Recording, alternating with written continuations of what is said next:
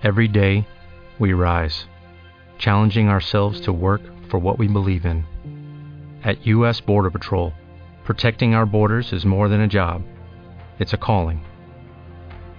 Agents answer the call, working together to keep our country and communities safe. If you are ready for a new mission, join U.S. Border Patrol and go beyond. Learn more at cbp.gov/careers. Octavo. El retiro de Cadracet. Al cabo de un rato, apartó la vista del paisaje. Stray Lassils llegó desde uno de los bailes de la ruidosa fiesta, con el rostro sonrojado y la respiración pesada, y lo acompañó a la sección de la barcaza dispuesta para su recepción. ¿Está seguro de que le apetece conocer a toda esta gente, comandante? Le preguntó la mujer. Sí, gracias. Bien, no dude en decírmelo cuando quiera marcharse. No pensaremos mal de usted. He investigado un poco a su orden. Parecen algo, ascéticos y monásticos. Estoy segura de que todo el mundo lo entenderá si nuestro grupo le cansa o le resulta algo pesado. Me pregunto hasta dónde habrán investigado. Seguro que sobreviviré. Así me gusta. Se supone que yo soy veterana en este tipo de cosas, pero a veces también me parecen algo tediosas. No obstante, las recepciones y las fiestas son panculturales, o, al menos, eso dicen. Nunca he sabido si sentirme reconfortada o horrorizada ante ello. Supongo que ambas sensaciones son apropiadas, en función del estado de ánimo del momento. Bien dicho, hijo. Creo que me vuelvo a mi retiro. Concéntrate en ella. Parece muy astuta. Puedo sentirlo. Comandante Killan, espero que sea consciente de lo mucho que lamentamos lo que le ocurrió a su pueblo, prosiguió la mujer, mirando al suelo y después al cheliriano. Imagino que ya estará harto de oírlo a estas alturas, en cuyo caso, me disculpo también por haberlo dicho, pero en ocasiones una siente que debe dejar constancia de ciertas cosas. Stray apartó la vista en dirección a la brumosa profundidad del paisaje. La guerra fue culpa nuestra. Enmendaremos y repararemos todo lo que podamos, pero, por si sirve de algo, y soy consciente de que no es demasiado, pedimos nuestras más sinceras disculpas.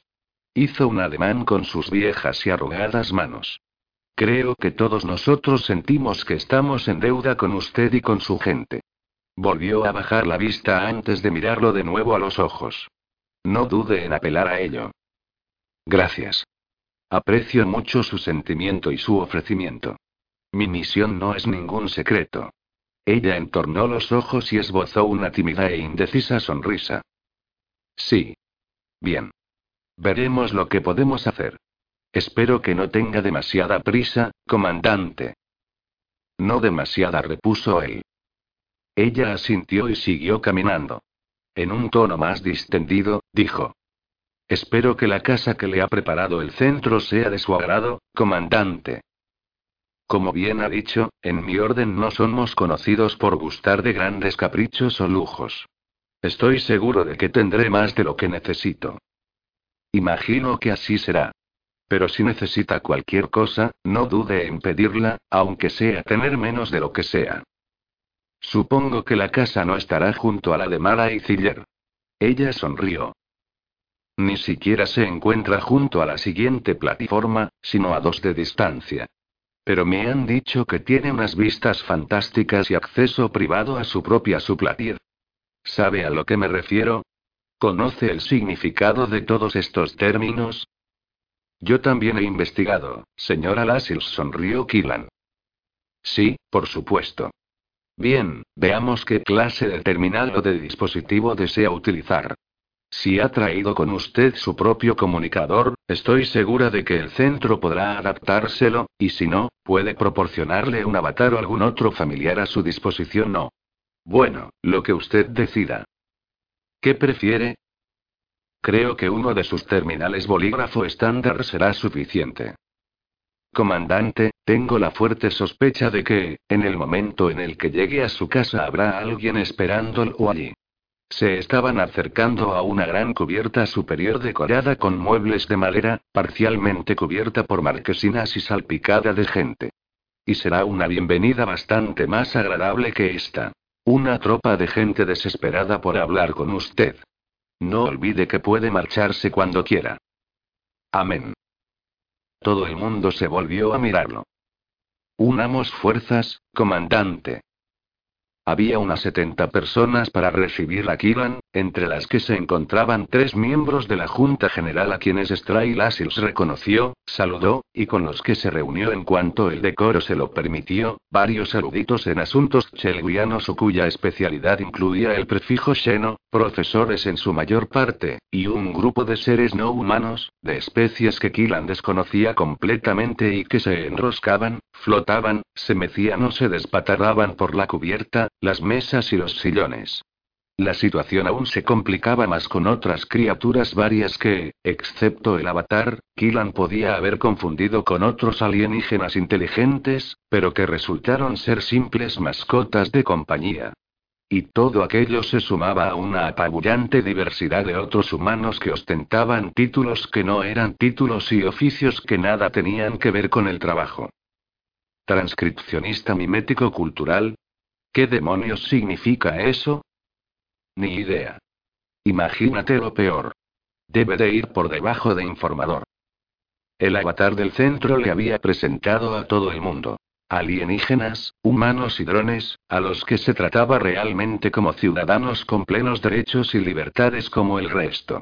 Kilan asentía con la cabeza y sonreía, o asentía y estrechaba manos y efectuaba cualquier otro ademán que le pareciera apropiado. Supongo que este tipo raro de piel plateada es el anfitrión perfecto para toda esta tropa. Los conoce a todos. Y los conoce íntimamente, también, con sus debilidades, sus gustos, sus aversiones y demás. ¿No es eso lo que nos han dicho? Ah, claro. Solo sabe tu nombre y que estás bajo su jurisdicción. Eso es lo que dicen. Solo sabe lo que tú quieres que sepa. Ja. ¿No te parece un poco difícil de creer? Kilan no sabía lo cerca que podía vigilar el centro de un orbital de la cultura a todos sus ciudadanos. En realidad, tampoco importaba. Pero se dio cuenta de que sabía muchas cosas sobre aquellos avatares cuando pensó en ello, y lo que Wheeler había comentado sobre su don de gentes era totalmente cierto. Incansables, amables hasta la saciedad, con una memoria de elefante, y con algo similar a una capacidad telepática para determinar quién se llevaría bien con quién, la presencia de un avatar era comprensiblemente considerada indispensable en cualquier evento social de determinada magnitud. Con una de esas cosas plateadas y un implante, aquí la gente no tiene ni que molestarse en recordar los nombres de los demás. Me pregunto si también olvidarán los suyos. Kilan habló, cautelosamente, con un montón de gente, y probó los alimentos que se ofrecían sobre las mesas, todos servidos en platos y bandejas con imágenes codificadas para indicar cuáles eran aptos para cada especie. Miró hacia arriba, y se percató de que habían dejado atrás el colosal acueducto y navegaban a través de una inmensa llanura de hierba verde, salpicada por lo que parecían estructuras de gigantescas tiendas de campaña. Árboles bóveda. Ah. El río fluía con mayor lentitud en aquella zona y se ensanchaba en más de un kilómetro de una ribera a la otra. Al frente, asomando por entre la niebla, otra especie de montaña empezaba a hacerse visible. Lo que había juzgado momentos antes como nubes lejanas resultaron ser los picos de las montañas recubiertos de nieve, ensartados en la cima de una cordillera. Los ondulados precipicios se erigían casi en vertical, coronados con finos velos blancos que podían ser cascadas de agua helada. Algunas de esas esbeltas columnas se extendían hasta la base de los acantilados, mientras que otras, hebras blancas aún más delgadas, desaparecían a medio camino o se perdían y reaparecían con más fuerza deslizándose lentamente por la enorme pared rocosa. El macizo de Aquime. Aparentemente, este riachuelo suyo rodea ambos lados y luego sigue en línea recta. La ciudad de Akime, justo en el centro, en las costas del Mar Alto, es donde vive nuestro amigo Ziller. Kilan miró el enorme barranco y las montañas rociadas de nieve, que se iban tornando más y más reales con cada latido de su corazón. En las montañas grises se encontraba el monasterio de Kadracet, que pertenecía a la orden Sherazd. En una ocasión, Kilan estuvo allí de retiro, para intentar superar su duelo. Solicitó un permiso especial al ejército, que le concedió la excedencia manteniéndolo en su rango. También le ofrecieron la baja permanente, con licencia honrosa y una modesta pensión. Él ya tenía todo un lote de medallas. Le concedieron una por pertenecer al ejército, una por haber sido un combatiente amado, otra por ser un entregado que podía haber evitado fácilmente la lucha en primer lugar, otra por haber resultado herido, con un lingote porque sus lesiones eran especialmente graves, otra por haber participado en una misión especial y una última decretada cuando se descubrió que la guerra había sido responsabilidad de la cultura y no de la especie cheliriana. Los soldados la llamaban el premio de los no culpables. Killan guardaba las medallas en una caja pequeña, dentro de un cofre que había en su celda, junto con las póstumas que habían concedido a Uorosei. El monasterio yacía sobre un arrecife rocoso en la ladera de una modesta montaña, rodeado por un grupo de árboles junto a un pequeño arroyo. Desde allí, se veía el desfiladero bajo los peñascos, los precipicios, la nieve y el hielo de los picos más altos de la cordillera. Detrás de él, cruzando el río sobre un modesto y muy antiguo puente de piedra celebrado en canciones y cuentos de tres mil años de antigüedad, pasaba el camino desde Okwon hasta la llanura central, olvidando en ese tramo sus precipitadas curvas. Durante la guerra, una tropa de sirvientes de los invisibles, que ya había dejado morir a sus amos en otro monasterio más lejano que aquel, había tomado Cadracet y capturado a la mitad de los monjes que no habían conseguido escapar, principalmente, los más ancianos. Los lanzaron por encima del parapeto al arroyo rocoso.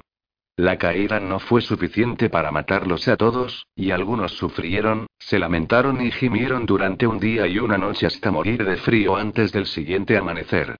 Dos días más tarde, una unidad de las tropas de los leales invadió el monasterio y torturó a los invisibles antes de quemar vivos a sus líderes. Y la misma historia de horror, malevolencia y castigo escalatorio fue la que tuvo lugar en todas partes. La guerra había durado menos de 50 días.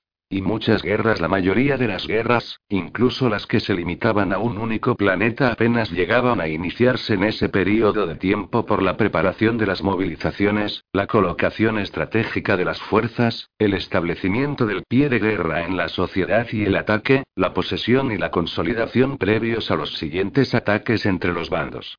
Las guerras en el espacio y entre planetas y otro tipo de hábitats, efectivamente, podían concluir en tan solo unos minutos o incluso segundos, pero normalmente se prolongaban durante años, a veces siglos o generaciones enteras, antes de llegar a su final, en función casi enteramente del nivel de tecnología de las civilizaciones implicadas. La guerra de castas había sido diferente. Una guerra civil. Una especie y sociedad en guerra consigo misma. Aquel tipo de conflicto era de los más terribles, y la proximidad inicial de los combatientes, repartidos entre la población militar y la civil en prácticamente cualquier estamento e institución, se traducía en la existencia de una especie de salvajismo explosivo en el conflicto prácticamente en el mismo momento en que se desencadenaba, llevándose a la primera oleada de víctimas totalmente por sorpresa. Familias enteras eran acuchilladas en sus camas, ajenas a la existencia de cualquier posible problema, dormitorios enteros de sirvientes eran pulverizados con gas, y los leales agonizantes apenas tenían tiempo de creer que aquellos a quienes habían dedicado sus vidas los estuvieran asesinando. Conductores o pasajeros de vehículos, capitanes de barco, pilotos de aeronaves o buques espaciales se veían de pronto asaltados por sus acompañantes, o atacaban a quienes los acompañaban. El monasterio de Cadracet había sobrevivido relativamente indemne a la guerra, a pesar de su breve ocupación. Habían saqueado algunas de las estancias, y quemado y profanado algunos iconos y libros sagrados, pero los daños estructurales eran mínimos. La celda de Killan se encontraba en la parte posterior del tercer patio del edificio, y daba al camino adoquinado que se adentraba en la húmeda ladera verde de la montaña, junto a los marchitos y amarillentos árboles que lo rodeaban. En su celda había un banco sobre el suelo de piedra, un pequeño cofre para sus pertenencias, un taburete, un escritorio de madera y un lavamanos. No se permitía forma alguna de comunicación en la celda, excepto leer y escribir. La primera debía realizarse con libros o marcos encordados, y la segunda para aquellos que no dominaban los nudos, los abalorios y los trenzados se limitaba a la utilización de hojas sueltas y bolígrafos de tinta. También estaba terminantemente prohibido hablar con nadie en la celda y, según la interpretación más estricta de las leyes, incluso un monje que hablase consigo mismo o en sueños, debía confesarse ante su superior y aceptar funciones extraordinarias como penitencia. Killan sufría unas terribles pesadillas, como era habitual desde su estancia en el hospital de la Pendal, y solía despertarse presa del pánico en plena noche, pero nunca estaba seguro de haber gritado. Preguntó a los monjes de las celdas contiguas y ellos aseguraron no haberlo oído nunca. Kilan los creyó. Hablar estaba permitido antes y después de las comidas, así como durante las tareas comunales en las que se consideraba que la conversación no interfería. Kilan hablaba menos que los demás en los campos escalonados donde cultivaban los alimentos y en los trayectos que recorrían por los senderos de la montaña para recoger madera. A los demás no parecía importarles. El ejercicio físico lo fortaleció y le ayudó a recuperar su buena vida. Ellos también lo agotaban, pero no lo suficiente como para impedir que se despertase cada noche con sueños de tinieblas y rayos, dolor y muerte. La biblioteca era la zona de estudio por excelencia. Las pantallas de lectura se hallaban censuradas de forma inteligente, para que los monjes no pudieran malgastar el tiempo en distracciones vanas o trivialidades. Tenían acceso a material religioso, a obras de referencia y poco más. Aunque aquello seguía dejando material para varias vidas enteras. Las máquinas también podían actuar como enlace con el puenchelgiriano, los desaparecidos, los ya sublimados. Pero habría de pasar cierto tiempo antes de que un recién llegado como Killan pudiera utilizarlas con tal propósito. Su mentor y consejero era Fronipel, el monje más anciano que sobrevivió a la guerra. Se había escondido de los invisibles en un bidón de cereales de uno de los sótanos, y había permanecido allí durante dos días después de la invasión del monasterio por parte del destacamento de los leales, ignorando que ya estaba a salvo. Demasiado débil como para salir de allí, casi murió deshidratado de no haber sido porque los soldados lo descubrieron al organizar un operativo de búsqueda para localizar algún posible invisible rezagado. En las zonas que sus hábitos dejaban al descubierto, el pelo del anciano monje era escaso y áspero.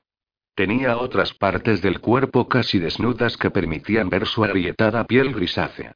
Se movía con dificultad, especialmente cuando el clima era húmedo, lo que resultaba habitual en Cadracet. Sus ojos, escondidos tras unas antiguas gafas, parecían proyectados, como si hubiera una especie de humo gris entre las dos esferas. El viejo monje llevaba su decrepitud sin un atisbo de orgullo ni desdén. En aquella era de regeneración corpórea y órganos de recambio, semejante decadencia no podía sino ser voluntaria, o incluso deliberada. Normalmente, hablaban en una pequeña celda vacía destinada a tal fin. Solo contenía un asiento ondulado en forma de S y una pequeña ventana. El anciano monje tenía la prerrogativa de utilizar el primer nombre de sus acólitos, de forma que llamaba Tibilo a lo que le hacía sentir de nuevo como un niño. Imaginó que ese sería precisamente el propósito. A su vez, él debía dirigirse a Fronipel como custodio. En ocasiones siento, siento celos, custodio. ¿Es eso una locura? ¿O algo malo? ¿Celos de qué, Tibilo? De su muerte. De que ella muriese. Kilan miró por la ventana, incapaz de enfrentarse a los ojos del monje. Desde allí, las vistas eran prácticamente idénticas a las de su propia celda. Si pudiera pedir una sola cosa, pediría su regreso. Creo que ya he asumido que eso es imposible, o muy poco probable al menos, pero, ¿sabe? Ya casi no queda nada seguro. Esto es otra cosa. Todo es contingente en nuestros días, todo es provisional gracias a nuestra tecnología y nuestra comprensión. Killan miró a los ojos nebulosos del anciano monje. Antiguamente prosiguió la gente moría y eso era todo. Se podía albergar la esperanza de reencontrarse con alguien en el cielo, pero cuando uno moría, moría. Era simple, era definitivo. Y ahora, agitó la cabeza con furia. Ahora la gente muere y los guardianes de almas la reviven, o la llevan al cielo que sabemos que existe, sin necesidad alguna de la fe. Tenemos clones, cuerpos regenerados, yo mismo estoy regenerado en mi mayor parte. A veces me despierto y pienso si sigo siendo yo. Sé que se supone que uno es su mente, su juicio y su pensamiento, pero no creo que sea tan fácil. Agitó de nuevo la cabeza y se secó la cara con la manga de su hábito. Entonces, sientes celos de eras más tempranas. Killan guardó silencio durante unos momentos y dijo. Esto también. Pero estoy celoso de ella.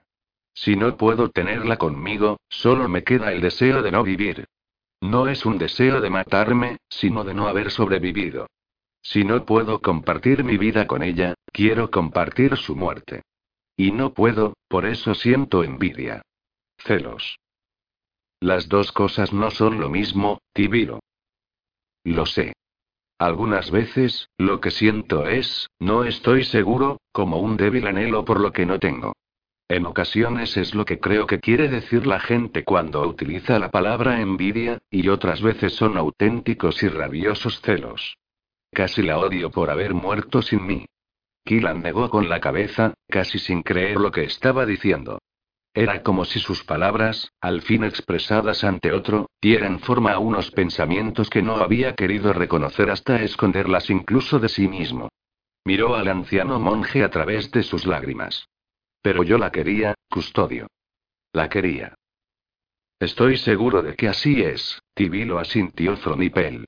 Si no, no estarías sufriendo de esta manera. Killan volvió a apartar la mirada. Ya ni siquiera lo sé con seguridad, dijo. Afirmo que la quería, creo que lo hacía, estaba seguro de hacerlo, pero, ¿realmente era así? Tal vez lo que realmente siento es culpabilidad por no haberla querido. No lo sé. Ya no sé nada. El anciano monje se rascó una de sus calvas. Sabes que estás vivo, Tibilo, y que ella está muerta, y que podrías verla de nuevo, repuso. Sin su guardián de almas, no lo creo, señor.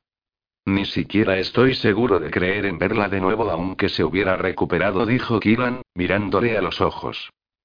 Como tú mismo has dicho, vivimos en una era en la que los muertos regresan, Tibiro. Ambos sabían que llegaba un momento en el desarrollo de cualquier civilización que viviese durante un tiempo suficiente en el que sus habitantes podían registrar sus condiciones mentales, y realizar una lectura efectiva de una personalidad que podía ser almacenada, duplicada, leída, transmitida y, finalmente, instalada en cualquier dispositivo o organismo complejo y compatible. En cierto sentido, era la postura reductivista real más radical. Un conocimiento de que la mente nacía de la materia y podía ser definida de la forma más absoluta y fundamental en términos materiales, y como tal, no era válida para todo el mundo. Algunas sociedades habían alcanzado el horizonte a ese conocimiento y se habían encontrado al límite del control que implicaba, solo para darse la vuelta, no dispuestas a perder los beneficios de las creencias que podían verse amenazadas por semejante desarrollo. Otros pueblos habían aceptado el intercambio y lo habían sufrido, perdiéndose en caminos que parecían fiables, incluso loables en su momento, pero que finalmente les condujeron a la extinción definitiva. La mayoría de sociedades que se habían adherido a aquellas tecnologías se implicaron y cambiaron para afrontar las consecuencias. En lugares como la cultura, dichas consecuencias se traducían en que la gente podía hacer copias de seguridad de sí misma justo antes de emprender alguna acción peligrosa, podía crear versiones de su propia mente que podían ser utilizadas para enviar mensajes o vivir una gran variedad de experiencias en muchos lugares distintos y con una enorme diversidad de formas físicas o virtuales. Cualquiera podía transferir su personalidad completa a un cuerpo o dispositivo distintos al suyo, o podía fusionarse con otros individuos equilibrando la individualidad conservada contra una totalidad consensual en dispositivos específicamente concebidos para tal intimidad metafísica. Entre los miembros del pueblo chelgriano, el curso de la historia había divergido de la norma. El dispositivo que se les emplazaba, el guardián de almas, rara vez era utilizado para revivir a un individuo. En lugar de ello, lo usaban para asegurarse de que el alma, la personalidad del que moría, era apta para ser aceptada en el cielo. La mayor parte de los chelguianos había creído, durante mucho tiempo, lo mismo que la mayor parte de las especies inteligentes, en un lugar al que los muertos acudían tras su muerte. En el planeta, había existido una gran variedad de distintas religiones y cultos, pero el sistema de creencias que había terminado por dominar a Cher y que fue exportado a todas las estrellas a las que viajó la especie, incluso si, para entonces, se tomase como una verdad más simbólica que literal era aquel que seguía abogando por la mítica vida de Ultratumba, donde la bondad se recompensaba con una eternidad de felicidad y la maldad se condenaba independientemente de la casta del individuo en el mundo mortal a la servidumbre eterna. Según los registros cuidadosamente mantenidos y minuciosamente analizados de las antiguas civilizaciones de la galaxia, los chelguianos habían persistido en su religiosidad durante un significativo periodo de tiempo posterior a la llegada de la metodología científica, y al continuar fieles al sistema de castas no tenían por costumbre retener tan manifiestamente discriminatorio orden social durante mucho tiempo posterior a la historia postcontacto. No obstante, nada de todo eso preparó a ninguna de las sociedades observadoras para lo que ocurrió poco después de que los chelguianos adquiriesen la capacidad de transcribir sus propias personalidades a otros medios ajenos a sus propios cerebros individuales. Sublimarse era una parte aceptada, aunque no exenta de cierto misterio, de la vida galáctica. Significaba abandonar la vida normal del universo, basada en la materia, dejándola atrás para ascender a un estado ensalzado de la existencia, basado en la energía pura. En teoría, cualquier individuo, biológico o mecánico, podía sublimarse, mediante la tecnología adecuada, pero la pauta consistía en que ringleras enteras de una sociedad o especie desaparecieran al mismo tiempo, por lo que, a menudo, la totalidad de una civilización se marchaba de un plumazo, y, que se supiera, solo a la cultura le preocupaba que semejante absolutismo implicase un determinado grado de coacción. Para ella, Normalmente, aparecían varios signos de alerta de que una sociedad estaba a punto de sublimarse. Cierta tendencia de hastío social extendido, el renacimiento de religiones y otras creencias irracionales inactivas desde un determinado tiempo atrás, un interés repentino por la mitología y la metodología de la propia sublimación, y, normalmente, todos estos síntomas se daban en civilizaciones longevas y establecidas florecer, establecer contacto, desarrollarse, expandirse, alcanzar la estabilidad y, finalmente, sublimarse, era aproximadamente el equivalente a la secuencia estelar para las civilizaciones, aunque también existía una tradición igualmente honorable y venerable de vivir con tranquilidad, de ocuparse uno de sus asuntos, casi siempre, y de quedarse sentado sintiéndose agradablemente invulnerable y saturado de conocimiento. De nuevo, la cultura era una excepción. Ni se sublimaba y se apartaba de en medio, ni reivindicaba su lugar junto al resto de sofisticados unidos que rememoraban su existencia en la sabiduría galáctica. En lugar de ello, se comportaba como un adolescente idealista. En cualquier caso, sublimarse consistía en apartarse de la vida normal de la galaxia. Las pocas excepciones poco más que imaginadas a aquella regla habían sido poco más que excentricidades. Algunos de los sublimados regresaron y eliminaron su planeta natal, o escribieron sus nombres en nubes de gas del espacio interestelar o los esculpieron a mayor escala, o erigieron curiosos monumentos, o dejaron artefactos incomprensibles desperdigados por el espacio o los planetas, o volvieron con alguna forma extraña para realizar una aparición normalmente breve, y topológicamente limitada, en lo que solo podía concebirse como alguna especie de ritual. Todo ello, por supuesto, era conveniente para quienes se quedaban atrás, porque la consecuencia era que sublimarse conducía a poderes y habilidades que proporcionaban un estatus casi divino a quienes habían sufrido la transformación. Si el proceso hubiera sido solo un paso tecnológico más en el camino de cualquier sociedad ambiciosa, como la nanotecnología, la IA o la creación de agujeros de gusano, presumiblemente, todo el mundo lo llevaría a cabo en cuanto pudiera. En lugar de ello, la sublimación parecía cualquier cosa menos útil tal y como se entendía el mundo normalmente.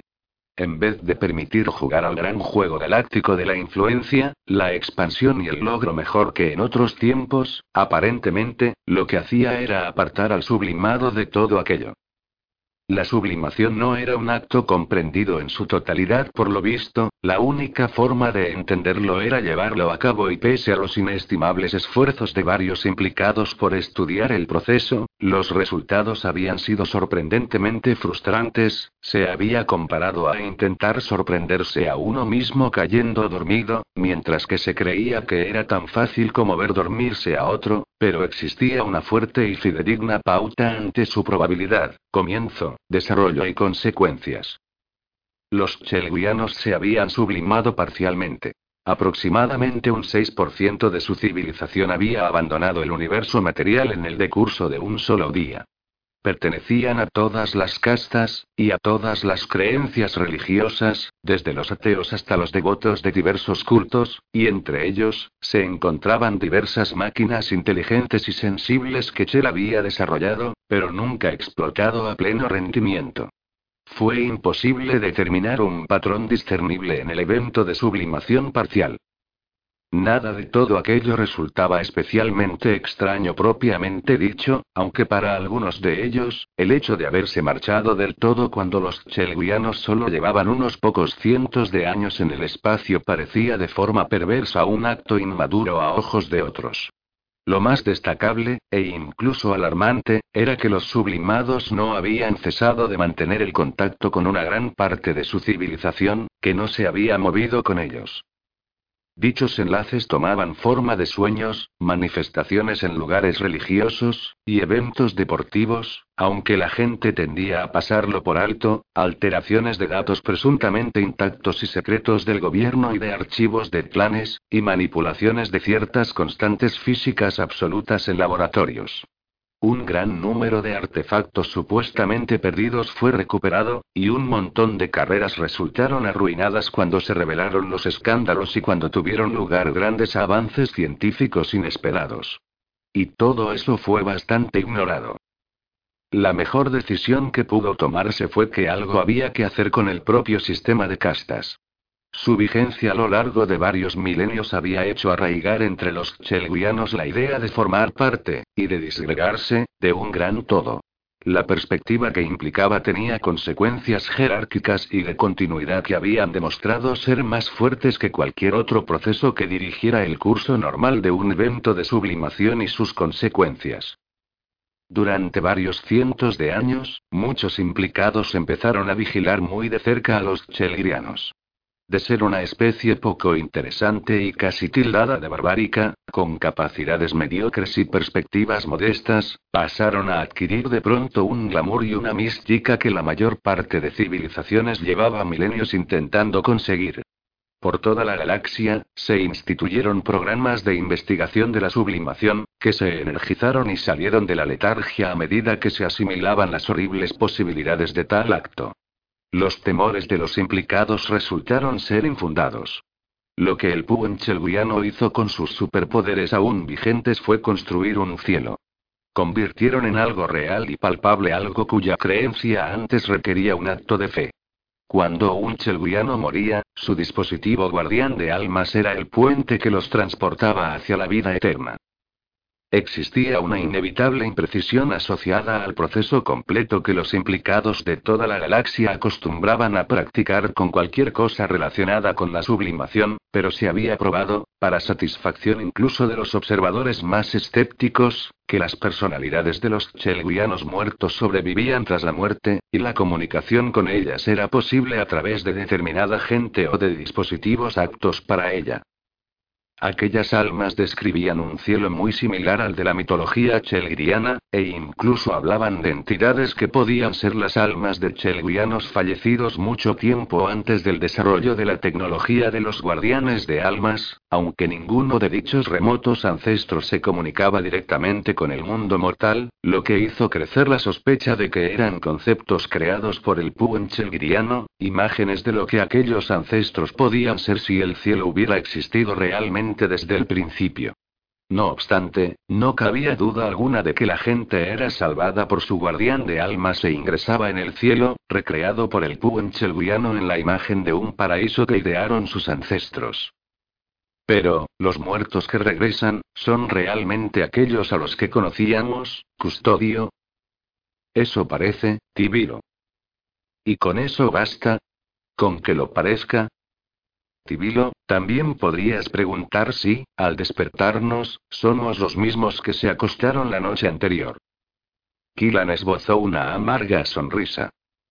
Eso ya lo he preguntado, dijo. ¿Y cuál fue la respuesta? Que, por desgracia, sí lo somos. Dices por desgracia porque te sientes triste.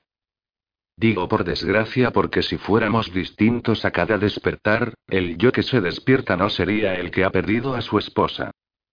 Y, sin embargo, también somos distintos, aunque sea ligeramente, en cada nuevo día. Somos distintos, aunque sea ligeramente, con cada nuevo parpadeo, custodio.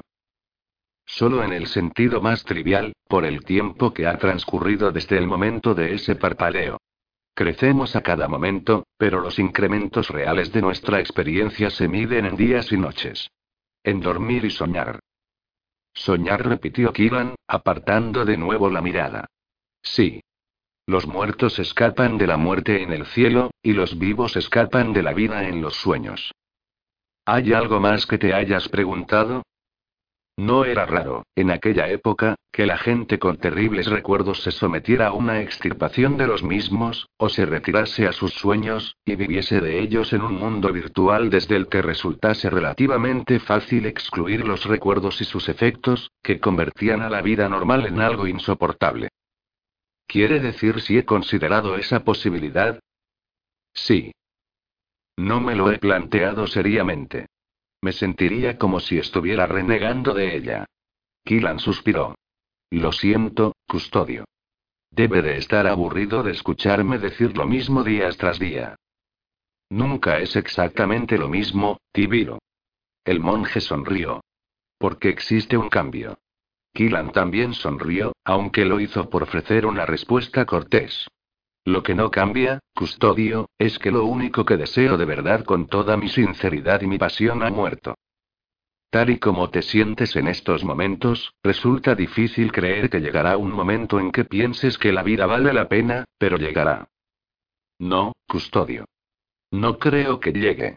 Porque no quisiera ser aquel que se había sentido como me siento ahora y luego hubiera avanzado o olvidado ese sentimiento hasta estar mejor. Ese es precisamente mi problema. Prefiero la idea de la muerte a sentirme como me siento ahora, pero preferiría sentirme así para siempre que sentirme mejor, porque sentirme mejor significaría haber dejado de ser aquel que la amó, y eso no podría soportarlo. Kilan miró al anciano con lágrimas en los ojos. Fronipel se acomodó en el siento, parpadeando. Debes creer que incluso eso puede cambiar, dijo, pero no significará que la ames menos. Kilan se sintió casi tan bien como se había sentido antes de enterarse de que Worosei había muerto. No era placer, pero sí una especie de claridad, de ligereza. Sintió que, al menos, había tomado algo parecido a una decisión, o que estaba a punto de hacerlo. No puedo creerlo, custodio.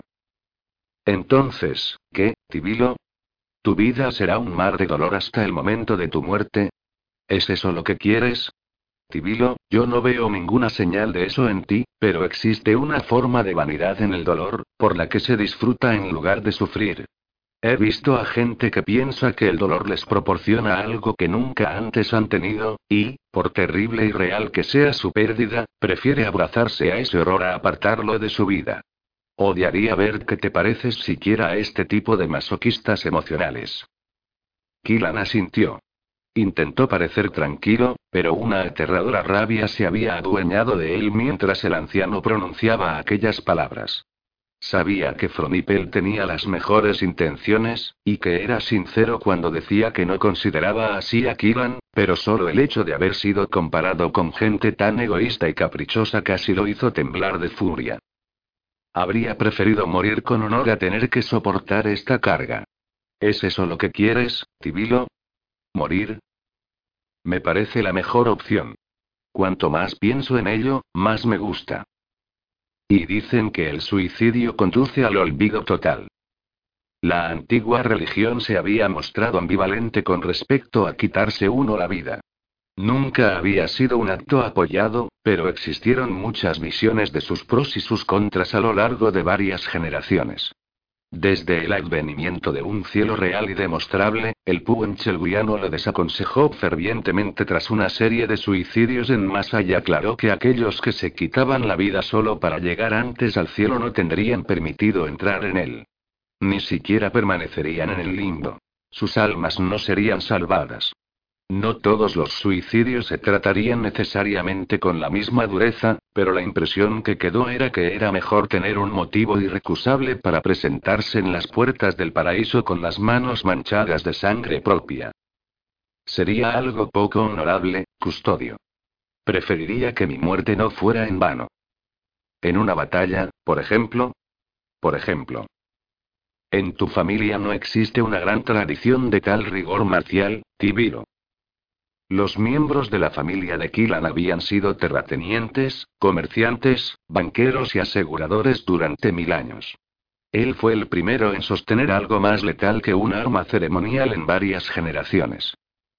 Tal vez ha llegado el momento de empezar esa tradición. La guerra ha terminado, Tibiro. Siempre hay guerras. Pero no siempre son honrosas. Uno puede morir de forma deshonrosa en una guerra honrosa.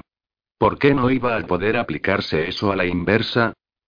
Además, nos encontramos en un monasterio, no planeando estrategias en barracas. Yo vine aquí a pensar, custodio. Nunca renuncié al servicio. Entonces, ¿estás decidido a volver al ejército? Creo que sí. Fronipel miró a los ojos del joven durante un rato. Finalmente, estirándose en su lado del asiento curvado, dijo. Eres un comandante, Killan. Un comandante que dirige a sus tropas cuando su único deseo es solo morir podría resultar muy peligroso. No arrastraría a nadie más a mi decisión, custodio. Eso es fácil decirlo, Tibiro. Lo sé. Y hacerlo no es fácil. Pero no tengo ninguna prisa por morir. Estoy preparado para esperar hasta estar seguro de estar haciendo lo correcto. El anciano monje se recostó en su asiento, se quitó las gafas y sacó un paño grisáceo y mugriento de un bolsillo. Respiró sobre las dos grandes lentes y las limpió. Las estudió atentamente. Killan pensó que no estaban más limpias que antes. El monje se las puso de nuevo y lo miró, parpadeando. Esto, comandante, ya es un cambio. Killan asintió.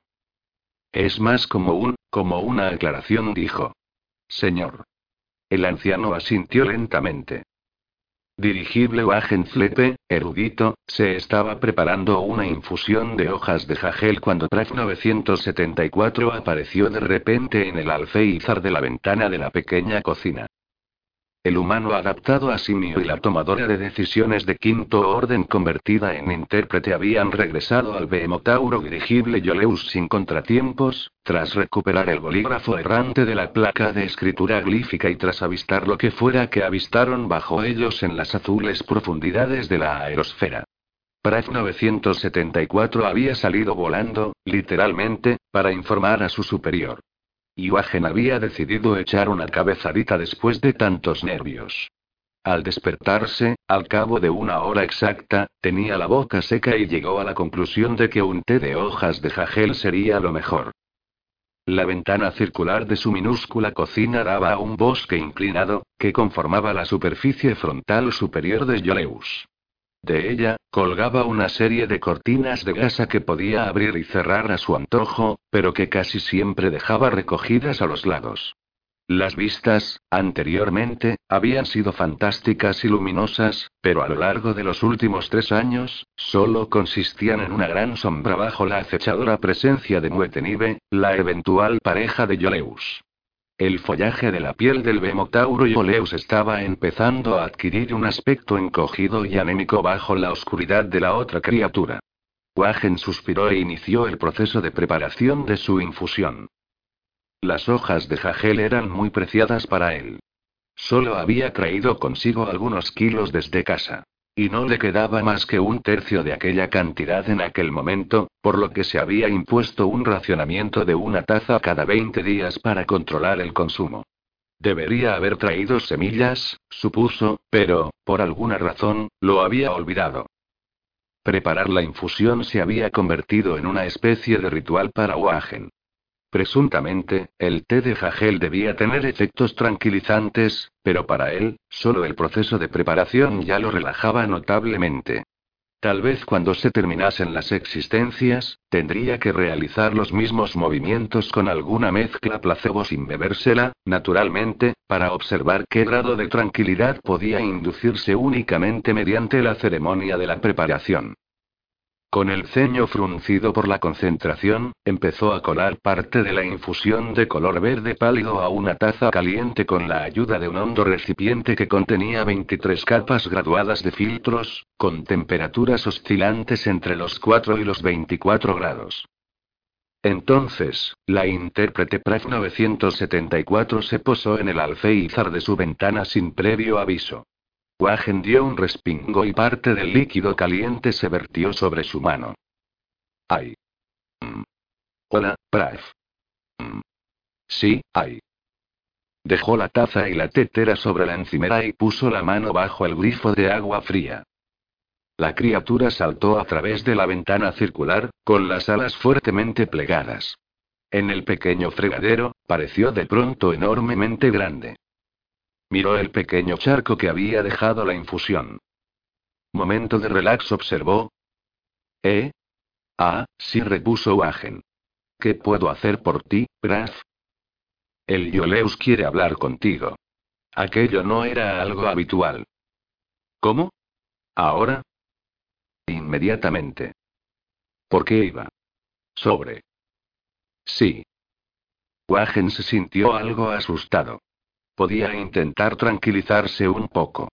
Señaló la tetera que reposaba sobre los fogones. ¿Y mi té de hojas de jagel? Pratt 974 miró la tetera y luego a Wagen. Su presencia no ha sido requerida. ¿Estás seguro, Yoleus? Mm. Es decir, que. Suficientemente seguro. ¿Necesitas un porcentaje de expresión? No. No hace falta. Es terriblemente. Solo es que. No estoy seguro de. Es muy. Wagenflepe, erudito, no estás acabando las frases. Ah, no. Bueno, me refiero a. Wagen tragó saliva. ¿Realmente crees que es necesario que vaya allí abajo? Sí. Ah. Mm. Él. Mm. Sea lo que sea, no subirá hasta aquí. No. ¿Seguro? Suficientemente seguro. Ese lo que sea piensa que la mejor forma de experimentar es en una situación barra circunstancia similar a esta. Ah. Ya veo. Wagen se encontraba de pie, de una forma algo precaria, sobre lo que parecía una zona pantanosa especialmente inestable. De hecho, estaba en el interior más profundo del cuerpo del Behemotauro dirigible Yoleus, en una estancia que solo había visto una vez anteriormente, y que hubiera preferido no tener que visitar de nuevo a lo largo de toda su estancia. El lugar era del tamaño aproximado de un salón de baile. Era semiesférico, con nervios y curvas por todas partes. Incluso el suelo tenía ondulaciones, olas bajas y huecos. Las paredes parecían gigantescas cortinas plegadas, reunidas en forma de esfínter en la cumbre. Estaba oscuro y Yuagen se veía obligado a utilizar su sensor interno de infrarrojos, que hacía que todo pareciera gris y granulado, y si cabía, aún más aterrador.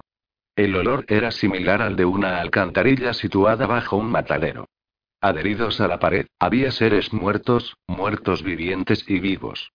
Uno de ellos perteneciente a la última categoría, por suerte era PRAF 974. Por debajo de ella, empequeñeciendo visualmente su tamaño, estaban las recién adheridas carcasas, con aspecto seco, de dos falfícoras, con las alas y las garras colgando. Junto a la intérprete, se hallaba el cuerpo aún mayor de un explorador de rapiña. Praf 974 no tenía mal aspecto. Estaba colgada, con las alas bien plegadas y las patas en posición de parada. La criatura que estaba suspendida junto a ella, cuyo cuerpo era casi del tamaño del de Wagen y cuyas alas medían 15 metros de punta a punta, parecía encontrarse muy debilitada y si no estaba ya muerta cerca de la muerte. Tenía los ojos entornados, y su enorme cabeza con pico caía desplomada sobre su pecho, con las alas pegadas a la curvada pared de la estancia, y las piernas colgando sin movimiento. Algo que parecía una raíz o un cable partía de la base de su cráneo y se adentraba en la pared. La zona por donde se introducía en su cabeza estaba manchada de sangre, empapando su oscura piel escamosa. La criatura experimentó un súbito escalofrío y dejó escapar un grave gemido. El informe del explorador de rapiña sobre la criatura de allí abajo ha resultado insuficiente, dijo el Behemotauro dirigible Yoleus a través de PRAF 974. Las falfícoras capturadas aún saben menos, excepto por un rumor reciente de alimentos. Su información podría ser suficiente. Wagen tragó saliva. Mm. Fue capaz de decir, mirando fijamente al explorador de rapiña. Según los estándares locales, ni lo habían torturado, ni tan siquiera maltratado, pero lo que fuera que le había ocurrido no parecía nada agradable. Lo habían enviado a reconocer la silueta que Wagen y Praf 974 habían avistado cuando buscaban el bolígrafo de la placa de escritura glífica. El explorador de rapiña se había zambullido en las profundidades, escoltado por el resto de su banda. Se había posado sobre lo que, aparentemente, era otro Behemotauro dirigible, pero que estaba herido o dañado y que, posiblemente, había perdido el rumbo y, probablemente, la razón. Había investigado algo en su interior, y emprendido el vuelo a toda prisa hacia Yoleus, que había escuchado sus informaciones y llegado a la conclusión de que la criatura no era lo suficientemente elocuente como para explicar de forma adecuada lo que había observado el explorador de rapiña, ni siquiera fue capaz de determinar la identidad del otro Behemotauro, por lo que Yoleus decidió mirar directamente en sus recuerdos, hurgando en ellos con la ayuda de un enlace directo entre su mente y la de Yoleus, fuera cual fuera, y estuviera donde estuviera. En todo aquello no había nada inhabitual, ni siquiera cruel. El explorador de rapiña era, en cierto sentido, una parte del Behemotauro dirigible, y no hubiera tenido sentido que tuviera intereses o incluso una existencia ajena a la inmensa criatura. Probablemente, se había sentido orgulloso de que la información que albergaba fuese lo bastante importante como para que Yoleus quisiera verla directamente. No obstante, a ojos de Wagen, seguía pareciendo un pobre miserable encadenado a un muro en una cámara de tortura, después de que su torturador le hubiera extraído lo que quería. La criatura gimió de nuevo. Mm. Sí, dijo Wagen. Yo podría hacer ese infieme. Verbal, ¿no? Sí, respondió el Bemotauro dirigible a través de PRAF 974. Wagen sintió cierto alivio. Entonces, la intérprete se apoyó contra la pared que se erigía tras ella. Parpadeó unas cuantas veces y dijo. Mm". ¿Qué? preguntó Wagen, repentinamente consciente de un curioso sabor en su boca. Sabía que estaba manoseando el collar que le había regalado su tía Silder. Bajó las manos a los lados. Le temblaban. Sí. ¿Sí, qué? También estaría. ¿El qué? El que...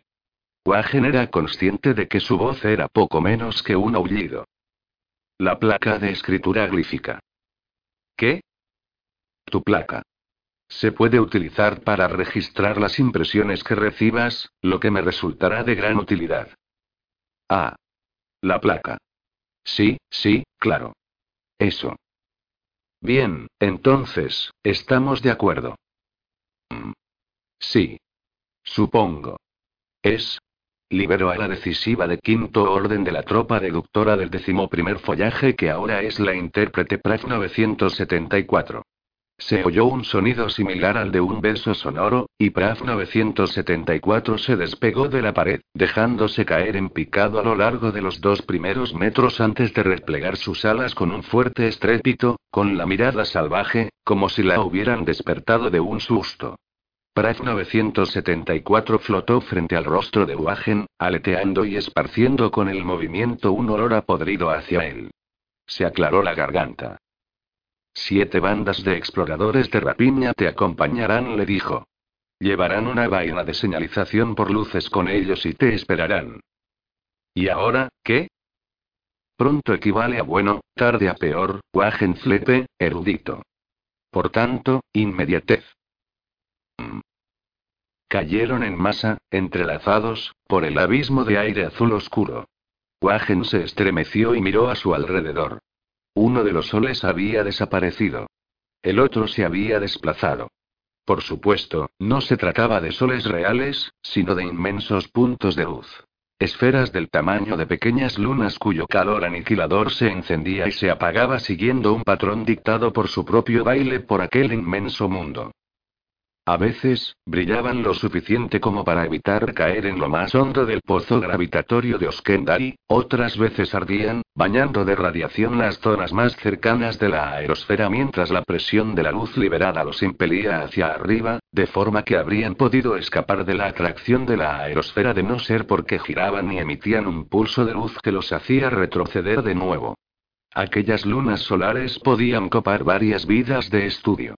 Wagen lo sabía, pero posiblemente pertenecían más al campo de alguien interesado en la física que a alguien como él. Subió el sistema de calefacción de su traje. Habían logrado persuadir a Yoleus para que le permitiese volver a sus dependencias y vestirse con algo más adecuado para una misión de exploración, pero empezó a transpirar. En realidad, no tenía frío, sino miedo. Lo volvió a bajar. Las tres bandas de exploradores de rapiña caían en torno a él, con sus largos cuerpos oscuros en forma de dardos girando lentamente mientras surcaban el viento denso y azul con sus enormes picos. Los motores de los brazaletes de los tobillos rugían suavemente, manteniéndolo al ritmo de los aerodinámicos y esbeltos exploradores. Pratt 974 iba agarrada a su espalda, con el cuerpo pegado al suyo desde la nuca hasta la grupa, y las alas envolviendo su torso. Si hubieran caído por separado, la intérprete las habría desplegado. Su abrazo era fuerte, y Wagen ya se había visto obligado a pedirle que aflojara un poco la intensidad porque se estaba quedando sin respiración. Tenía la vana esperanza de que el otro Behemotauro dirigible hubiera desaparecido, pero, de pronto, allí estaba. Un extenso y alarmante abismo de un azul aún más profundo yacía bajo ellos. Wagen sintió encogerse su corazón y se preguntó si la criatura pegada a su espalda podía sentir su miedo. Intentó decidir si se avergonzaba de estar asustado, y decidió que no. El miedo existía por algún propósito.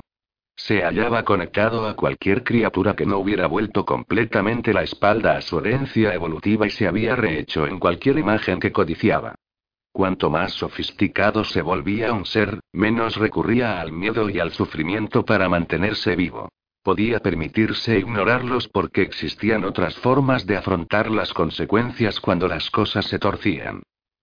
Se preguntó cómo encajaba en todo aquello la imaginación. Tenía la sensación de que debía hacerlo. Cualquier organismo podía aprender a evitar experiencias de una determinada índole, que previamente le hubieran producido daños y, por ende, dolor. Pero con la inteligencia real aparecía una forma de anticipación al dolor, que prevaciaba la herida. Wagen pensó que existiría alguna serie de glifos sobre el tema. Trabajaría con ellos más tarde, suponiendo que sobreviviera. Levantó la vista. Yoleus era invisible, con su inmensa masa perdida en la dispersa neblina superior. Lo único que alcanzó a ver fue la silueta de la vaina de señalización por infrarrojos, y a sus exploradores de rapiña ayudantes, cayendo a la mayor velocidad posible. En torno a él, desplomándose hacia la colosal sombra azul, doscientas siluetas oscuras susurraban y silbaban en el denso y cálido aire.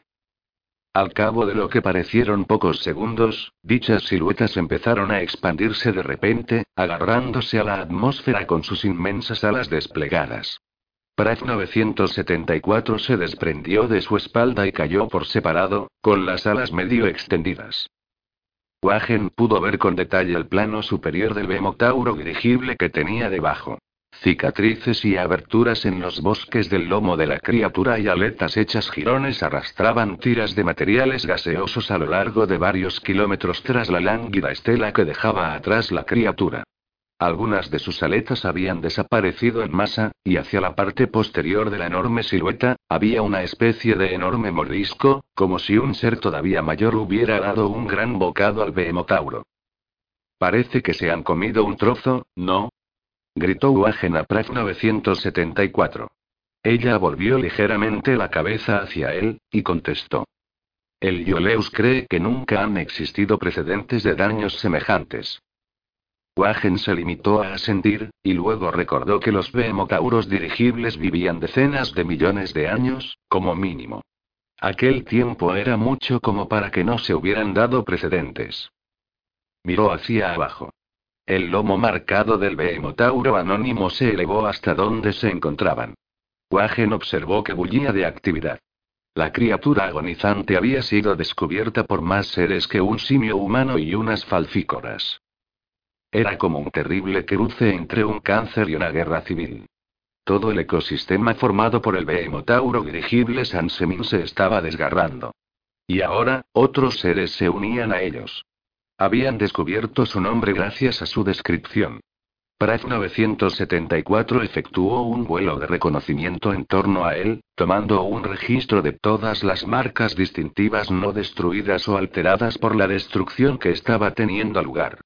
Seguidamente, se posó sobre el pequeño mogote de la piel desnuda que lo envolvía, en la parte superior, donde la tropa de exploradores de rapiña había establecido su base principal. La intérprete había transmitido todos sus hallazgos mediante la enorme vaina de señalización con forma de semilla, que se encontraba en el centro del improvisado complejo. Los rayos infrarrojos de la vaina habían encontrado a Yoleus a varias decenas de kilómetros en dirección ascendente, y recibieron respuesta unos momentos más tarde. Según los registros de la biblioteca que compartía Yoleus con su especie, el behemotauro agonizante se llamaba Sansemin. Sansemin siempre había sido un forastero, un renegado, casi un fugitivo.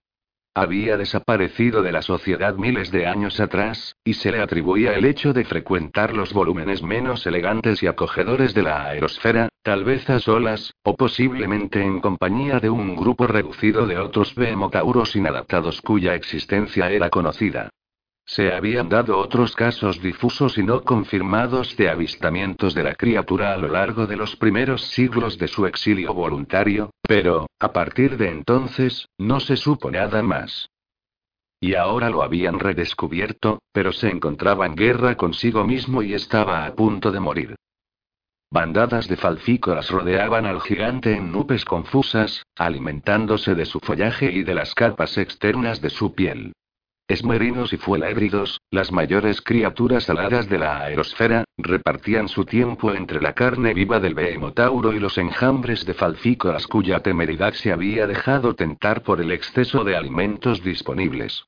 Los lustrosos cuerpos bulbosos de los diseisores sobrinos, una forma rara de behemotauros flexibles de tan solo unos cientos de metros de longitud, y los mayores depredadores del mundo nadaban por el aire con movimientos tremendamente veloces y sinuosos, dejándose caer en picado para arrancar trozos del cuerpo de Sansemini sin dejar escapar a grupos enteros de falfícoras despistadas, así como de los ocasionales esmerinos y fueleridos. Fragmentos de piel y tendones del behemotauro caían en las sombras azules como velas oscuras desgarradas de máquinas arrasadas por ciclones. Nubes de gas surgían de la nada, dispersando bocanadas de vapor en el aire mientras las bolsas externas de gas de la criatura estallaban en pedazos. Los cuerpos desmembrados de las falfícoras, los esmerinos y los fueléridos se tambaleaban en espirales sangrientas hacia el abismo, con alaridos que sonaban alarmantemente cercanos en las profundas masas compactas de aire, y casi ahogados por todas las criaturas presentes. Los exploradores de rapiña, los atacantes en masa, los defensores externos y el resto de criaturas que formaban parte del dispersado Sansemin, y que en circunstancias normales habrían mantenido a raya a sus agresores, no se veían por ninguna parte. Solo se habían descubierto los restos de algunos al caer otros en picado y despojarse de los cuerpos. Los dos esqueletos más enteros se encontraron con las mandíbulas clavadas en sendos cuellos. Wagenflepe estaba de pie sobre la aparentemente sólida superficie del gran lomo del Behemotaurus dirigible, contemplando un desolador panorama de follaje desgarrado y marchito, arrancado a jirones por bandadas de falfícoras. Se encontraba junto a la vaina de señalización, que medía 7 metros de anchura y estaba anclada a la superficie que envolvía a la criatura por una docena de ganchos pequeños, hechos con talones de falfícoras y tensada por unos cuantos decisivos casi idénticos a PREF 974. Formando una circunferencia junto a ellos, había una barrera viva defensiva formada por 100 exploradores de rapiña de Yoleus, patrullada desde arriba por otras 50 o 60 criaturas iguales, volando en círculos. Hasta el momento, habían repelido todos los ataques y no habrían causado bajas. Incluso uno de sus diseisores sobrinos, claramente intrigado por la vaina de señalización, había salido huyendo tras enfrentarse a 20 exploradores de rapiña en formación de ataque, y había regresado a las zonas descubiertas de la superficie del Bemotauro agonizante. A 200 metros hacia el interior del lomo de San Semin, cerca de la protuberancia de un espinazo, un esmerino bajó en picado, dispersando a las criaturas de menor tamaño en una ventisca de desgarradores gritos. Abalanzándose sobre una gigantesca herida de la piel del Bemotauro. Wagen vio el impacto del animal contra la carne. El depredador batió sus alas de 20 metros y sumergió su enorme cabeza, despellejando el tejido expuesto. Una bolsa de gas, separada de su estructura de apoyo, se alzó hacia arriba desde la herida abierta. Empezó a ascender. El esmerino la miró, y la ignoró. La bandada de falfícoras que había más arriba se abalanzó sobre ella, chillando, hasta que se perforó y salió despedida, desinflándose en un largo quejido gaseoso y dispersando a las rabiosas falfícoras que había dejado atrás. Se oyó un ruido sordo a sus pies. Wagen saltó. Ah, dijo, mientras la intérprete escondía las alas. Se había marchado con una docena de exploradores de rapiña para investigar el interior del Behemotauro. ¿Has descubierto algo? Pref 974 contempló la bolsa de gas mientras caía, completamente desinflada, sobre el follaje del bosque cercaba a las aletas superiores delanteras de Sansemin. Hemos encontrado algo, repuso. Ven a echar un vistazo. ¿Dentro? preguntó Wagen, nervioso. Sí. ¿Es seguro? Mm. ¿El interior? Puede haber una explosión, contestó Prague 974, con tono indiferente. De tener lugar, sería de naturaleza catastrófica. ¿Catastrófica? Wagen tragó saliva. Sí. El Behemotauro dirigible Sansemin quedaría totalmente destruido. ¿Y nosotros? También. También. También quedaríamos destruidos. Bien. Genial. Las probabilidades de que ocurra van aumentando con el paso del tiempo. Con lo cual, retrasarnos no es una opción inteligente. Emprender la expedición es la alternativa recomendable. Pratt 974 arrastró los pies. Extremadamente recomendable. Graf dijo Wagen, ¿debemos hacerlo? La criatura se volvió sobre sus talones y lo miró fijamente. Por supuesto. Es un deber para con el Yoleus. ¿Y qué pasa si me niego? ¿A qué te refieres? Si no quiero entrar y ver lo que habéis descubierto. Entonces, nuestras investigaciones se retrasarán. Wagen miró a la intérprete a los ojos. Se retrasarán, repitió. Exacto. ¿Y qué es lo que habéis encontrado? No lo sabemos. Entonces. Es una criatura. ¿Una criatura? Muchas criaturas. Todas muertas, excepto una. De una especie desconocida. ¿Qué tipo de especie desconocida? Eso es lo que se desconoce. Pero, ¿a qué se parece? Se parece un poco a ti. La criatura parecía la muñeca de un bebé alienígena, lanzada contra una pared de púas y suspendida allí. Era de estatura considerable, con una cola que medía la mitad del tamaño de su cuerpo. Tenía la cabeza ancha, cubierta de pelo y arrugada o esa impresión tuvo Wagen, aunque en la oscuridad, y con la única ayuda del sensor de infrarrojos, no podía determinar el color de su piel. Sus grandes ojos estaban cerrados. Su cuello era grueso, sus hombros anchos, y tenía dos brazos del tamaño de los de un humano adulto, con unas manos muy voluminosas y pesadas, que más bien parecían zarpas. Solo un Bemotauro dirigible o uno de sus acólitos hubiera pensado que se parecía en algo a Wagenflepe. Era una de las veinte formas similares que colgaban de la pared de aquella estancia. Las demás estaban muertas y en estado de descomposición. Por debajo de los brazos de la criatura, apoyado sobre otro par de hombros, aún más ancho, yacía lo que parecía ser un faldón gigante de piel de animal. Pero, al mirar más de cerca, Wagen se percató de que era una extremidad. Una protuberancia de piel endurecida se extendía de un extremo al otro en forma de ocho, con series de dedos o garras que punteaban el perímetro del miembro. Por debajo del torso, dos fuertes piernas colgaban desde unas amplias caleras.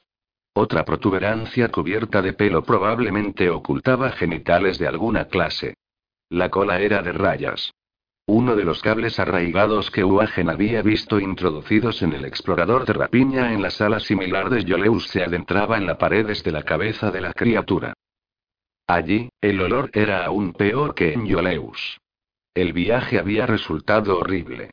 Los Behemotauros dirigibles estaban plagados de fisuras, cámaras, cavidades y túneles dispuestos de forma que su colección de fauna anexa pudiera desempeñar sus distintas labores. Muchas de aquellas estancias eran lo suficientemente grandes como para albergar a los exploradores de rapiña y en una de ellas se encontraban tras haber recorrido la distancia desde una entrada del complejo de aletas situado en la zona dorsal trasera del Behemotauro. Los efectos de la revuelta de las criaturas ayudantes del Behemotauro contra él eran patentes en todas partes.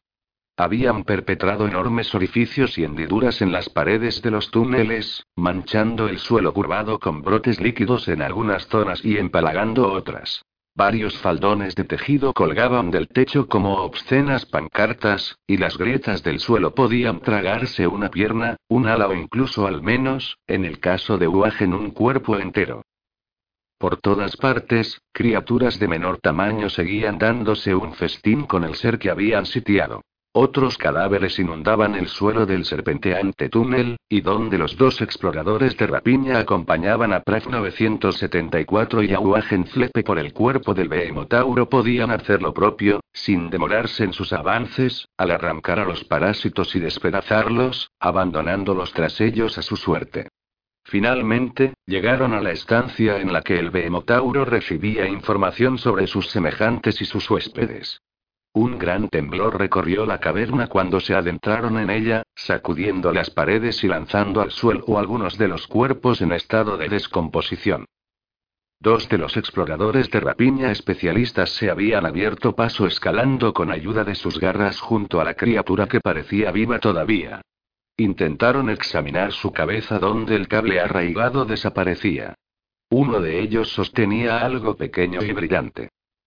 ¿Conoces la naturaleza de este ser? preguntó Praf 974. No repuso Wagen, mirando fijamente a la criatura. Bien, no del todo. Me resulta vagamente familiar. Puede que la haya visto en televisión o algo así. Pero no sé qué es. ¿No pertenece a tu clase? Por supuesto que no. Míralo.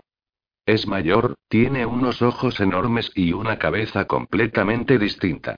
Es decir, mm, que no es de mi especie, al menos no originalmente, no sé si me explico, dijo Wagen volviéndose hacia Pratt, que lo miraba parpadeando. Pero lo que marca la diferencia es... Mm, esa zona central. Parece una pierna añadida. Bueno, o dos que han crecido juntas. ¿Y ves esas dos, crestas?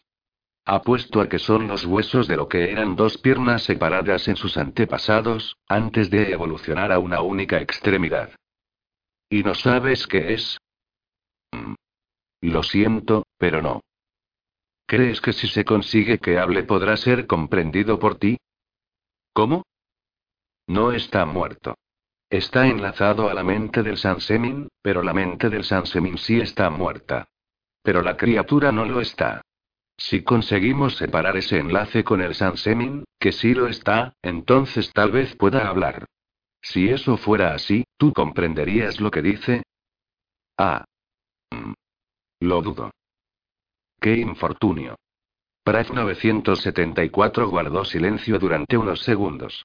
Y, no obstante, significa que debemos apresurarnos en deshacer el enlace lo más pronto posible, lo que resulta positivo porque menguarán nuestras probabilidades de morir cuando el Sansemin sufra su explosión catastrófica. ¿Qué? aulló Agen. La intérprete empezó a repetir literalmente sus palabras, más despacio, pero él la hizo callar. Es igual. Separad el enlace ahora mismo, y salgamos rápido de aquí. Vamos. Así se hará, respondió Pratt 974. Parloteó y chasqueó la boca mirando a los dos exploradores de rapiña que colgaban de la pared junto a la criatura alienígena. Ellos se volvieron y le contestaron. Parecía que estaban en desacuerdo. Otra convulsión sacudió la estancia. El suelo tembló bajo los pies de Uagen, que levantó los brazos hacia los lados para mantener el equilibrio y sintió que se le secaba la boca. Sopló una corriente de aire que pasó a convertirse en una brisa de aire caliente, impregnado de un olor que identificó como el del metano. Borró gran parte del olor a carne podrida, pero Wagen se sintió mareado de terror. Tenía la piel helada y húmeda. Por favor. Por favor, marchémonos, susurró. Los dos exploradores de rapiña hicieron algo tras la cabeza de la criatura colgada en la pared. Esta se desplomó y cayó hacia adelante. Acto seguido, empezó a tiritar y levantó la cabeza. Movió la mandíbula, y luego abrió los ojos. Eran muy grandes y oscuros. Miró a su alrededor, primero a los exploradores de rapiña que tenía a los lados, después al resto de la estancia, a Prav 974 y, finalmente, a Flepe. Emitió un sonido, o una serie de sonidos, pero no era un lenguaje que Uagen hubiese oído nunca antes. ¿No conoces esta forma de comunicación? preguntó la intérprete. En la pared de tejido vivo agonizante, la criatura puso de pronto los ojos en blanco. No contestó Wagen. No significa absolutamente nada para mí, me temo. Mm. Por favor, ¿podemos salir de aquí de una buena vez? Tú. Tú, murmuró la criatura de la pared, en un marain con acento pero reconocible. Miraba fijamente a Wagen, que le devolvía la mirada. Ayúdame, susurró. Cece, ¿cómo? dijo Wagen, casi de forma involuntaria. Por favor, prosiguió la criatura. Cultura. Agente. Tragó saliva con evidentes síntomas de dolor. Trama. Asesino. Infieme. Por favor. Urgente. Muy urgente. Wagen intentó hablar, pero no pudo pronunciar palabra. Un olor a quemado impregnaba la corriente de aire de la estancia. Pratt 974 intentó mantenerse en pie cuando un nuevo temblor sacudió el lugar e hizo tambalearse el suelo. Miraba alternativamente a Wagen y a la criatura colgada de la pared. ¿Conoces esta forma de comunicación? preguntó. Wagen asintió. El recuerdo del movimiento, la silueta parecía haberse formado desde la nada, desde el propio aire. Cualquier criatura o máquina que hubiera estado mirando había necesitado algo más que los sentidos naturales para percatarse de la lenta caída de polvo que se extendió a lo largo de más de una hora y de un kilómetro radial de las praderas. El hecho de que estaba ocurriendo algo fuera de la normalidad solo habría resultado obvio algo más tarde, cuando un extraño viento pareció surgir de la suave brisa, molestando a la hierba de la gran llanura y produciendo lo que, aparentemente, era una polvareda del mal, que revoloteaba muy despacio y formaba un torbellino en el aire, encogiendo y creciendo gradualmente, y aumentando la velocidad hasta desaparecer de pronto, reemplazada por lo que parecía una alta y grácil hembra chelgriana ataviada con las ropas de campaña de la casta de los entregados. Lo primero que hizo al sentirse completa fue ponerse en cuclillas y escarbar en la tierra bajo la hierba con los dedos. Sus garras se deslizaron hacia afuera, perforando el suelo. Cogió un puñado de tierra y hierba, lo levantó y se lo acercó a la amplia y oscura nariz. Aspiró su aroma lentamente. Estaba esperando. No tenía nada mejor que hacer por el momento, y pensó en contemplar y oler el suelo sobre el que pisaba. En aquel perfume había muchos tonos y sabores. La hierba contenía un espectro de olores propios, todos más frescos y vivos que los pesados matices de la tierra, que le otorgaban la esencia del aire y los vientos más que la del suelo. Levantó la cabeza, dejando que la brisa removiera el pelo de su cabeza. Contempló las vistas. El paisaje era de una sencillez casi perfecta. Una gran extensión de hierba, a la altura de sus tobillos, que se desplegaba en todas direcciones. También había una pequeña nube lejana al noroeste, donde se encontraban las montañas de Eseseli. Las había visto cuando descendía. Arriba, y por todo el resto del cielo, solo había una claridad aguamarina. Ni una señal de estelas. Aquello era bueno. El sol se encontraba a media altura del cielo del sur. Hacia el norte, las dos lunas llenas resplandecían, y una única estrella de día titilaba junto al horizonte del este. Fue consciente de que una parte de su mente utilizaba la información del cielo para calcular su posición, la hora y la dirección precisa a la que se dirigía. Los conocimientos resultantes hicieron que sintiese su existencia, pero no la forzaron sobre ella. Era como la presencia de alguien en una antesala, señalada por una educada llamada a la puerta. Solicitó otra capa de datos y un revestimiento se desplegó ante ella. De pronto, vio una cuadrícula superpuesta a los cielos, con las trayectorias de numerosos satélites y de algunas naves de transporte suborbital, con sus identidades junto a ellas, así como estratos suplementarios de informaciones más detalladas de cada uno de los puntos. Los satélites cuyas imágenes parpadeaban lentamente eran aquellos con los que había interferido. Entonces, vio un par de puntos en el horizonte del este, y se volvió hacia ellos, entornando los ojos para enfocar la imagen. Dentro de ella, algo exactamente igual que un corazón sufrió un vuelco y latió rápidamente durante un instante antes de que pudiera controlarlo de nuevo. Parte de la tierra que sostenía en su mano cayó al suelo. Los puntos eran aves, y volaban a pocos cientos de metros de distancia. Se relajó. Las pájaros surgieron en el aire, frente a frente, batiendo las alas con furia. Parecían hallarse entre la exhibición y la lucha. Habría alguna hembra agazapada en la hierba observando a los dos machos. Los nombres científicos y comunes de las especies, su orden, sus hábitos de alimentación y apareamiento, y otra información diversa pareció flotar en un rincón de su mente. Las dos aves cayeron de nuevo sobre la hierba. Sus llamadas se dejaron escuchar débilmente en el aire. Ella no había oído antes sus voces, pero supo que sonaban como si lo hubiera hecho. Por supuesto, cabía la posibilidad de que los pájaros no resultasen tan inocentes e inofensivos como aparentaban ser. Podían ser animales reales pero alterados, o ni tan siquiera biológicos.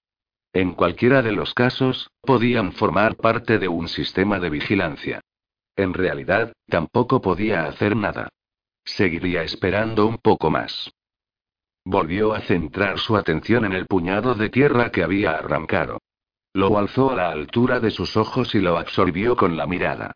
Había muchas clases de hierbas y minúsculas plantas, la mayor parte de un color verde amarillento. Vio semillas, raíces, zarcillos, pétalos, cortezas, hojas y tallos. La información relevante que describía cada especie diferente apareció debidamente en aquel rincón de su mente. En aquellos momentos, también fue consciente de que los datos que se presentaban ante ella ya habían sido evaluados por alguna otra parte de su mente.